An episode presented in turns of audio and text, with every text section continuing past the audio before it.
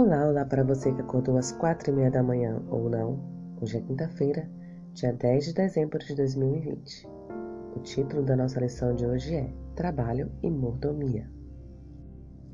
Tudo quanto te vier à mão para fazer, fazei-o conforme as tuas forças.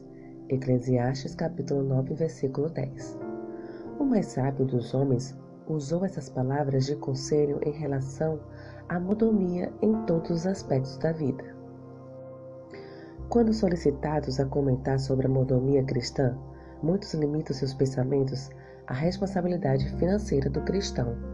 Embora o dinheiro seja certamente um aspecto importante da mordomia, limitá-la apenas ao dinheiro é uma visão muito estreita.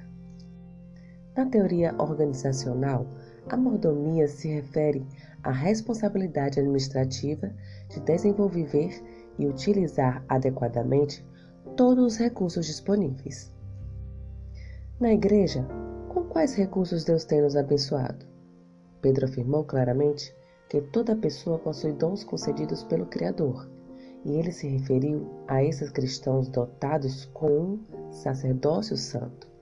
1 Pedro capítulo 2, versículo 5, que tem responsabilidade perante Deus pela mordomia de todos os seus dons, dinheiro, tempo, energia, talentos e outros. Uma das armadilhas comuns da vida é a tendência de compartimentalizar os diferentes aspectos da vida. Existe vida profissional, familiar, espiritual e até uma vida de lazer. A tendência de separar essas áreas para que haja pouca ou nenhuma convergência entre elas deve ser desejada em alguns casos. Por exemplo, não é bom levar o trabalho para casa de maneira que interfira nas responsabilidades da família. A busca do lazer também não deve reduzir o tempo que passamos com Deus. No entanto, essa restrição não deve se aplicar à função que nossa vida espiritual deve desempenhar em toda a nossa existência. O trabalho do cristão é modelado pela comunhão com Deus e pela nossa obra com Ele. O trabalho é um modo de praticar a presença de Deus.